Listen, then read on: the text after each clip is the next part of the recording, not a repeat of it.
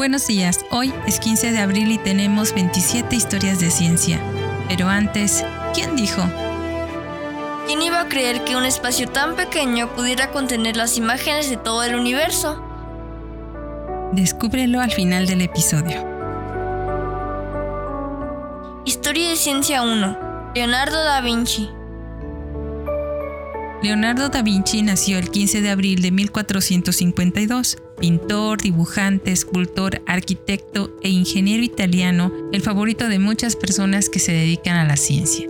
Da Vinci fue un gran ingeniero e inventor que diseñó edificios, puentes, canales, fuertes y máquinas de guerra. Llevaba enormes cuadernos donde esbozaba sus ideas. Le fascinaban los pájaros y el vuelo, y sus bocetos incluyen diseños tan fantásticos como las máquinas voladoras. Sus dibujos demuestran un genio para la invención mecánica y la comprensión de la investigación científica, avanzados muy por delante de su tiempo. Su mayor fama radica en ser uno de los más grandes pintores de todos los tiempos, conocido por pinturas como La Mona Lisa y La Última Cena. Hay mucho que decir de este gran inventor, así que quizás muy pronto hagamos una cucharadita de ciencia especialmente dedicada a este gran inventor. Historia de Ciencia 2. Libro de cirugía. En 1561, Ambroise Paré publicó el libro Anatomía Universal del Cuerpo Humano, basado en el trabajo autorizado sobre anatomía escrito por el anatomista belga Andreas, Andreas Vesalius entre 1514 y 1569. Paré había decidido publicar este pequeño manual de anatomía escrito en francés, ya que no sabía leer latín, para que el conocimiento fuera accesible para su estudio por parte de cirujanos y barberos. Aunque la traducción al francés de Steine de 1546 estaba disponible, era de gran tamaño y muy cara, las importantes contribuciones de Paré incluyeron la reintroducción de la técnica de obstetricia de la versión podálica.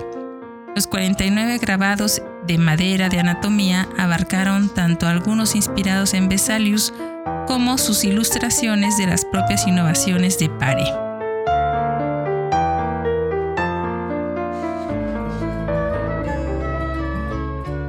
Historia de Ciencia 3. Matemáticas puras. Leonard Euler nació el 15 de abril de 1707, matemático y físico suizo, uno de los fundadores de las matemáticas puras. No solo hizo contribuciones decisivas y formativas a los temas de geometría, cálculo, mecánica y teoría de números, sino que también desarrolló métodos para resolver problemas en astronomía observacional y demostró aplicaciones útiles de las matemáticas en la tecnología. A los 28 años, se cegó un ojo mirando al sol mientras trabajaba para inventar una nueva forma de medir el tiempo. Historia de Ciencia 4. Solo un artículo publicado. William Cullen nació el 15 de abril de 1710, médico y químico escocés que ocupó la primera cátedra universitaria independiente designada para la química fundada en 1747 en las Islas Británicas de la Universidad de Glasgow. La universidad también proporcionó una suma modesta para un laboratorio. Una cátedra anterior en Edimburgo se tituló Química y Medicina. Cullen extendió el tema de la química más allá de la medicina al conectarlo con muchas artes, incluidas la agricultura, el blanqueo, la elaboración de cerveza, la minería y la fabricación de vinagre y alcalis. Se trasladó a la Universidad de Edimburgo en 1755. Cullen participó activamente en la fundación de la Royal Society y la Royal Medical Society de Edimburgo. Su único artículo de 1756 trataba sobre la investigación del frío producido por la evaporación de los fluidos. Historia de ciencia número 5. La manzana de Newton. El mismo Newton a menudo contaba la historia de que se inspiró para formular su teoría de la gravitación al observar la caída de una manzana de su árbol. Se cree que la historia pasó al conocimiento popular después de ser relatada por Catherine Barton, la sobrina de Newton, a Voltaire. Voltaire luego escribió en su ensayo sobre la poesía épica de 1727 Sir Isaac Newton, caminando en sus jardines, tuvo el primer pensamiento de su sistema gravitacional al ver caer una manzana de su árbol. Aunque se ha dicho que la historia de la manzana es un mito y que no llegó a su teoría de la gravedad en un solo momento, conocidos de Newton como William Stukeley, cuyo relato manuscrito de 1752 de hecho confirman el incidente, aunque no la versión apócrifa de que la manzana realmente golpeó la cabeza de Newton. Stukeley registró en sus memorias de la vida de Sir Isaac Newton tal conversación el 15 de abril de 1726. Como hacía buen tiempo, salimos al jardín y tomamos té, a la sombra de unos manzanos, solos él y yo. En medio de otros discursos me dijo, estaba justo en la misma situación, como cuando antes la noción de la gravitación vino a su mente. Fue ocasionado por la caída de una manzana mientras estaba sentado en un estado de ánimo contemplativo. ¿Por qué esa manzana siempre debía descender perpendicularmente al suelo? Pensó para sí mismo. ¿Por qué no debía ir hacia los lados o hacia arriba, sino constantemente hacia el centro de la Tierra? Y mientras reflexionaba en un jardín, se le ocurrió que el poder de la gravedad que trajo una manzana del árbol al suelo no se limitaba a una cierta distancia de la Tierra, sino que este poder debía extenderse mucho más allá. ¿Por qué no tan alto como la luna? se dijo. Historia de Ciencia 6. Goma. En 1770, el doctor Joseph Priestley hizo la primera mención de que un trozo de sustancia de goma podía borrar las marcas de los lápices de plomo negro. Al final del prefacio de su trabajo, Introducción familiar a la teoría y la práctica de la perspectiva, lo describió. Desde que se imprimió esta obra he visto una sustancia excelentemente adaptada al propósito de limpiar del papel la marca de un lápiz de plomo negro. Por lo tanto, debe ser de gran utilidad singular para aquellos que practican el dibujo.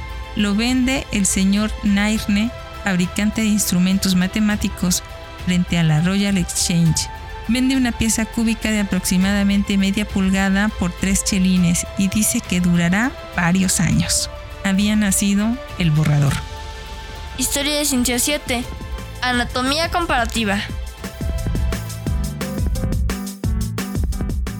Etienne Geoffroy Saint-Hilaire nació el 19 de junio de 1844, zoólogo francés que mantuvo su idea de la unidad de composición, por la cual todos los animales están formados por los mismos elementos, el mismo número y con las mismas conexiones. Consideró que este único plan estructural para la anatomía comparativa. Por lo tanto, no aceptó la modificación de las especies existentes, aunque colaboró con Georges Cuvier en otros proyectos, Cuvier estuvo en contra de esta idea. Geoffroy acompañó a Napoleón en su campaña egipcia entre 1798 y 1801. Pasó 47 años de carrera en el Museo de Historia Natural de París, enseñando y construyendo su colección. Otros de sus intereses eran la teratología, el estudio de las malformaciones animales, a partir de 1840, Geoffroy perdió la vista y quedó paralizado, pero su trabajo fue llevado a cabo por su hijo Isidoro. Historia de ciencia número 8. Paralaje. Friedrich George Wilhelm von Struve nació el 15 de abril de 1793 astrónomo germano ruso, uno de los más grandes astrónomos del siglo XIX y el primero de una línea de cuatro generaciones de distinguidos astrónomos. Fundó el estudio moderno de las estrellas binarias dobles. En 1817 se convirtió en el director del observatorio Dorpat, que equipó un refractor de 24 centímetros utilizado en un estudio masivo de estrellas binarias desde el polo celeste norte hasta 15 grados sur. Midió 3.102 estrellas binarias, descubriendo mucho más de 2.000 y catalogó sus resultados en Estrellarum Nuplicium Mensurae Micrometricae en 1837. En 1835, el zar Nicolás I persuadió a Struve para que estableciera un nuevo observatorio en Pulkovo, cerca de San Petersburgo. Allí, en 1840, Struve se convirtió, junto con Friedrich Bessel y Thomas Henderson, en uno de los primeros astrónomos en detectar el paralaje. El astrónomo Otto Struve era su bisnieto. Historia de Ciencia 9. Cerebro de los vertebrados. Marie Jean-Pierre Florence nació el 15 de abril de 1794, biólogo, fisiólogo experimental y médico francés, que fue el primero en demostrar las funciones generales de las partes principales del cerebro vertebrado, la localización y las funciones cerebrales, por lo que es considerado como uno de los fundadores de la neurobiología experimental.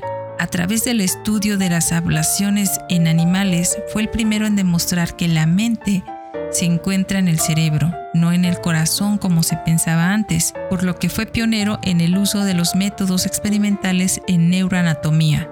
Además de sus estudios neurofisiológicos, describió las propiedades anestésicas del cloroformo y del cloruro de tilo. Historia de ciencia número 10.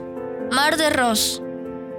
James Clark Ross nació el 15 de abril de 1800 oficial naval británico que llevó a cabo importantes estudios magnéticos en el Ártico y la Antártida, y descubrió el Mar de Ross y la región de Tierra de Victoria en la Antártida. En octubre del 2016, 24 países y la Unión Europea acordaron establecer el área marina protegida más grande del mundo en el Mar de Ross. Según el acuerdo, que entró en vigor en diciembre del 2017, la pesca comercial está prohibida en una zona que cubre 1.600.000 kilómetros cuadrados de océano, incluida la plataforma de hielo de Ross, las islas Balleny y el océano que rodea dos montes submarinos. Historia de ciencia número 11. Arqueología paleolítica. Edward Armand Isidore Hippolyte Lartre nació el 15 de abril de 1801, paleontólogo y arqueólogo francés que fue pionero en la arqueología paleolítica, la ciencia emergente de la paleontología humana. Inicialmente se formó como abogado, pero desarrolló un interés en las ciencias naturales y persiguió descubrimientos en los lechos fósiles. A partir de 1863 colaboró con Henry Christie para explorar y excavar sistemáticamente depósitos de cuevas en búsqueda de evidencia de los primeros humanos. Reliquias talladas y esculpidas, así descubiertas, representan los primeros objetos de arte de la humanidad. Su descubrimiento de cueva más llamativo fue un colmillo de mamut grabado con un dibujo de mamut, una clara evidencia de que la humanidad vivió al mismo tiempo que estos grandes mamíferos. Su hijo, Louis Lartet, también estudió prehistoria, pero finalmente se convirtió en profesor de geología. Historia de ciencia número 12. La teoría de la extensión lineal.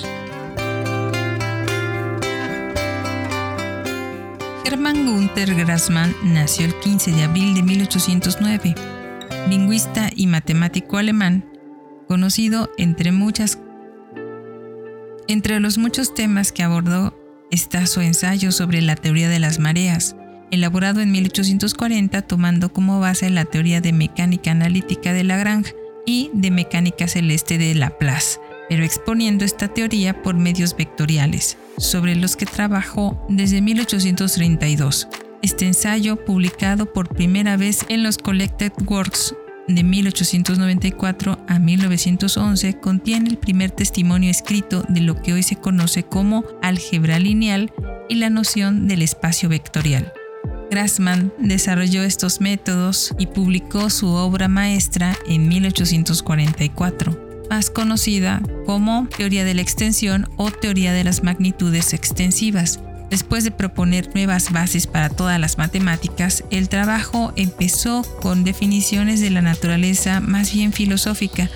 Grassmann desarrolló además que si la geometría se hubiese expresado de forma algebraica, como él proponía, el número 3 no hubiese desempeñado el papel privilegiado que tiene como número que expresa las dimensiones espaciales. De hecho, el número de posibles dimensiones de interés para la geometría es ilimitado. Historia de ciencia número 13. Fundador de la sociología. Emile Durkheim nació el 15 de abril de 1858.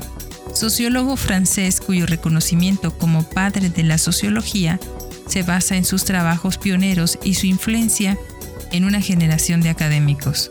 No participó en el trabajo de campo de primera mano, pero cotejó mucha información sobre las tribus de Australia y Nueva Guinea, así como sobre los esquimales.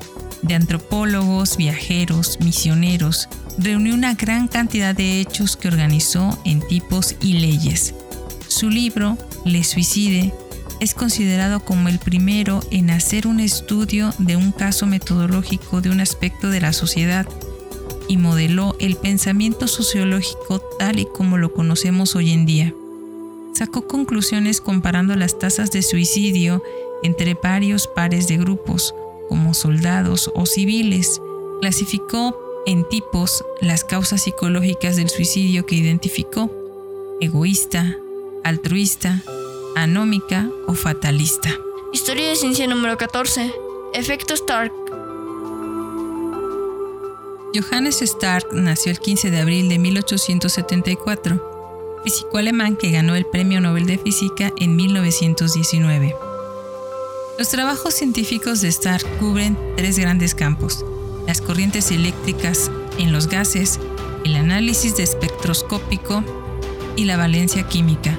Su trabajo espectroscópico se ocupa de la conexión entre la alteración de la estructura y el espectro de átomos químicos. En 1919, Stark fue reconocido con el Premio Nobel de Física por su descubrimiento del efecto Doppler en los rayos del canal y la división de líneas espectrales en campos eléctricos, conocido como el efecto Stark. Fue un prolífico escritor y publicó más de 300 artículos científicos. Durante los últimos años de su vida investigó la desviación de la luz en un campo eléctrico no homogéneo Pasó cuatro años en la cárcel desde 1947 por colaborar con el régimen nazi durante la Segunda Guerra Mundial. Murió el 21 de junio de 1957. El cráter de la luna Stark fue nombrado en su memoria. Historia de ciencia número 15. Gestal. Max Wertheimer nació el 15 de abril de 1880 psicólogo checo, cofundador del movimiento Gestalt en psicología, junto con Kurt Kofka y Wolfgang Waller. El enfoque predominante había sido reducir un fenómeno psicológico complejo a la suma de sus partes y centrarse por separado en los elementos componentes en lugar de en el todo. En cierto sentido, eso ignoraría una melodía, pero estudiaría sus notas no estaba de acuerdo con esa forma fragmentaria de análisis. En cambio, en el pensamiento de Gestalt adoptó una visión psicológica general del paisaje. Sostuvo que los enteros tienen sus propiedades específicas y tendencias que no son evidentes al mirar demasiado de cerca sus partes aisladas. Se había mudado a Alemania para estudiar y luego enseñar ahí, pero con el ascenso de Hitler en 1933 Wertheimer, de ascendencia judía, decidió sabiamente emigrar con su familia a los Estados Unidos. Historia de ciencia número 16. Serie Balmer del átomo de hidrógeno.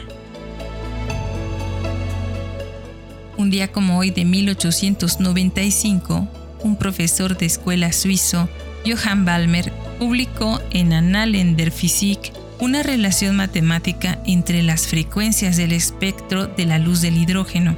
Su importancia se pasó por alto hasta que Niels Bohr se dio cuenta de que esto mostraba una estructura de los niveles de energía del electrón en el átomo de hidrógeno. Historia de ciencia número 17. Reacciones químicas. Nikolai Nikolayevich Seimonov nació el 15 de abril de 1896, físico-químico ruso que compartió el Premio Nobel de Química en 1956 con Cyril Hinshelwood por sus investigaciones sobre el mecanismo de las reacciones químicas. Fue el primer científico soviético en recibir un premio Nobel. En 1926, con sus compañeros de trabajo, Semyonov descubrió por primera vez las reacciones de cadena ramificada en la oxidación del fósforo. Mientras su intención para la investigación comenzó con un estudio de salida de luz de esa reacción, se sorprendió al descubrir que hay una presión crítica de gas oxígeno por debajo de la cual no se llevaría a cabo ninguna actividad. La explicación teórica que desarrolló sobre cómo un proceso puede iniciarse mediante un mecanismo de cadena también son aplicables en una amplia gama de reacciones químicas, incluidas la oxidación, el agrietamiento, la halogenación, la polimerización y las explosiones. El mecanismo en cadena crea una avalancha de reacciones. Historia de ciencia número 18. Comportamientos sociales. Nicolás Timbergen nació el 15 de abril de 1907 etólogo inglés nacido en Holanda, un zoólogo que estudió el comportamiento de los animales en sus hábitats naturales y que compartió con Konrad Lorenz y Carl von Frisch el Premio Nobel de Fisiología o Medicina en 1973 por sus descubrimientos sobre organización y obtención de patrones de comportamiento individuales y sociales. Es conocido por sus observaciones de campo a largo plazo de los patrones sociales, el emparejamiento y el comportamiento de apareamiento de las gaviotas realizadas en su hábitat natural, después de haber construido experimentos para probar las respuestas sociobiológicas y la agresión animal, interpretó los resultados para explicar que la violencia humana tiene sus raíces en un instinto animal de supervivencia. Aunque las gaviotas eran un interés primordial, sus diversos estudios también abarcaron avispas de la arena y peces espinosos. Historia de ciencia número 19. Se hundió el Titanic. En 1912, a las 2.20 am, el RMS Titanic se hundió después de chocar contra un iceberg cuatro horas antes. Estaba en su primer viaje en el Océano Atlántico Norte a cuatro días de Southampton, Inglaterra, de camino a la ciudad de Nueva York. Aunque el diseño del forro del White Star estaba destinado a hacerlo insumergible, construido con una serie de compartimentos herméticos, el iceberg había penetrado tanto en el casco que causó una gran abertura. El agua se inundó en tantos compartimientos que se habían abierto que no podía permanecer a flote. De las 2.224 personas que se estiman que iban a bordo, 1.517 murieron. Solo 866 fueron rescatados por los Cárpatos cuando llegaron a la zona al amanecer. Alrededor de dos de cada tres personas perecieron en el agua helada el barco había transportado un número extremadamente insuficiente de botes salvavidas, como ya lo vimos en la película. Historia de ciencia número 20. Cuarta dimensión. El 15 de abril de 1912, Albert Einstein habló de una cuarta dimensión y la definió como el tiempo. El término de la cuarta dimensión aparece en diversos contextos como la física, las matemáticas, la ciencia ficción y la espiritualidad. En cada contexto el significado es diferente. En física se hace referencia a la cuarta dimensión al hablar del tiempo como lo propuso Albert Einstein, principalmente desde el planteamiento espacio-tiempo de la teoría de la relatividad. En matemáticas, el concepto aparece asociado o bien a espacios euclídeos de más de tres dimensiones o generalmente a espacios localmente euclídeos. En ciencia ficción se hace referencia a otros mundos o universos. En la espiritualidad, la cuarta dimensión hace referencia al espacio donde podemos habitar en un espacio libre de conciencia. Los trabajos de Einstein y la interpretación geométrica de estos por parte de Hermann Minkowski llevaron a la aceptación de la cuarta dimensión como una descripción necesaria para explicar los hechos observados relacionados con el electromagnetismo. Sin embargo, aquí la cuarta dimensión no era un lugar separado del espacio tridimensional, como en varias obras de ciencia ficción de la época, ni tampoco una dimensión espacial análoga a las otras tres dimensiones espaciales, sino una dimensión temporal que solo puede recorrerse hacia el futuro.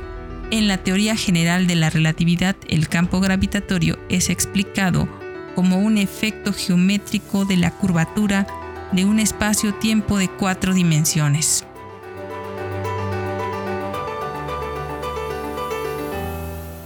Historia de ciencia número 21. Insulina. Un día como hoy de 1923, la insulina estuvo generalmente disponible para el uso de las personas con diabetes.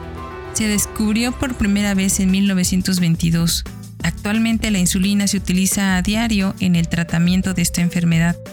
Es una hormona natural y vital para el metabolismo de los carbohidratos del cuerpo, fabricada en el páncreas. Una sobreabundancia de insulina causa shock de insulina y conduce a una variedad de síntomas, incluido el coma.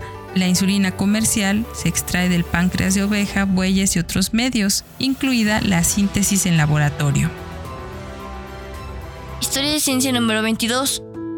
Teoría cuántica de Young Mills. Robert Mills nació el 15 de abril de 1927, físico estadounidense que compartió el premio Rumford de 1980 con su colega Chen Niang Yang por su desarrollo de una teoría de campos invariables de calibre generalizado.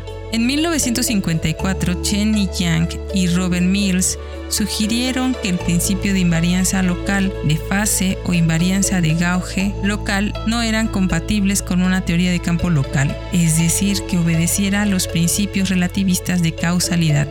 Cuando, como es común, el lagrangiano de un campo tiene alguna simetría interna dada por un grupo de transformaciones de gauge, debería ser posible escoger en cada punto del espacio una transformación de gauge diferente sin que se hiciese que las ecuaciones de la teoría fueran alteradas.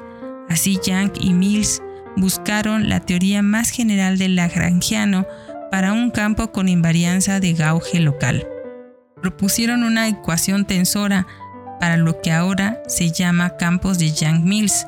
Su trabajo matemático tenía como objetivo comprender la fuerte interacción que mantienen, que mantienen unidos a los nucleones en los núcleos atómicos, construyeron una visión más generalizada del electromagnetismo, por lo que las ecuaciones de Maxwell se pueden derivar como un caso especial de su ecuación tensor. La teoría cuántica de Young-Mills es ahora la base de la mayor parte de la teoría de partículas elementales y sus predicciones han sido probadas en muchos laboratorios experimentales. Historia de ciencia número 23.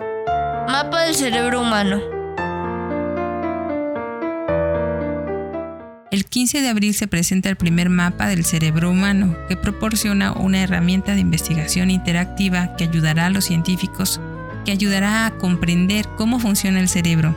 Se espera que el mapa ayude a nuevos descubrimientos en enfermedades y tratamientos. Se pueden buscar mil sitios anatómicos en el cerebro, respaldados por más de 100 millones de puntos de datos que indican la expresión génica y la bioquímica de cada sitio. Ciencia número 24. Kepler, 1649c.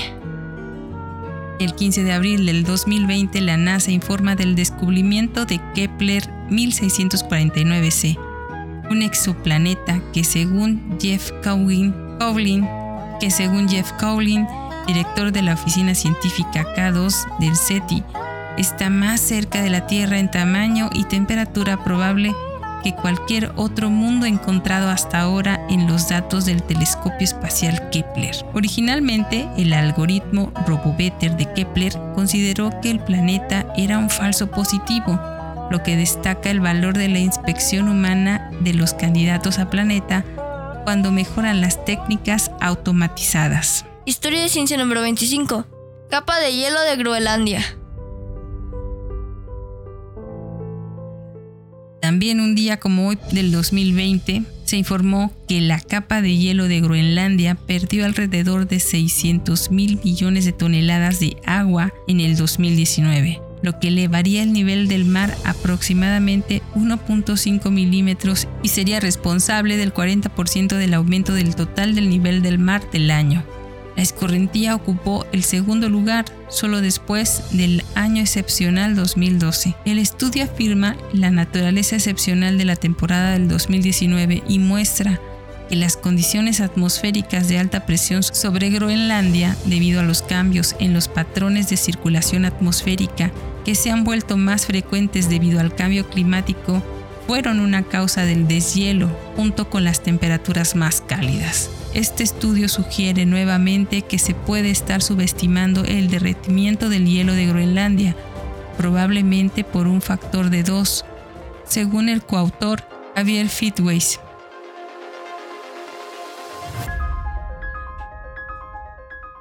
Historia de ciencia número 26. Cubrebocas biodegradable. En el 2020 se informa sobre el desarrollo de un material biodegradable para cubrebocas, que es efectivo para eliminar partículas de menos de 100 nanómetros, incluidos virus, y que tiene una alta transpirabilidad. A partir de mayo del 2020 se están investigando y desarrollando varios materiales para cubrebocas y tecnologías de protección facial más novedosas. Historia de ciencia número 27 intacto, solo el 3%.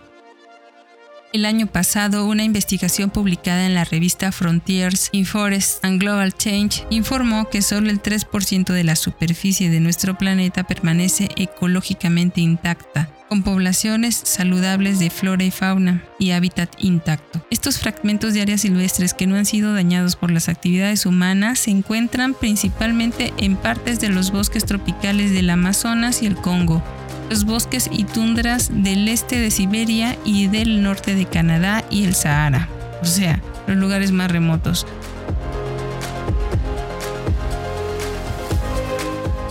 Esto es todo por hoy y fue Leonardo da Vinci quien dijo, ¿Quién iba a creer que un espacio tan pequeño pudiera contener las imágenes de todo el universo? Esto es todo por hoy. Muchas gracias por escucharnos. Recuerda que si quieres contactarnos o colaborar, por favor no dudes en hacerlo. Nos encuentras como Cucharaditas de Ciencia en Instagram, Twitter, Facebook, TikTok y en cucharaditasdeciencia.com.mx o puedes escribirnos a cucharaditasdeciencia.gmail.com Desde nuestra cabina de grabación en el corazón de Jalapa, Veracruz, México, te abrazamos con afecto. Disfruta el día.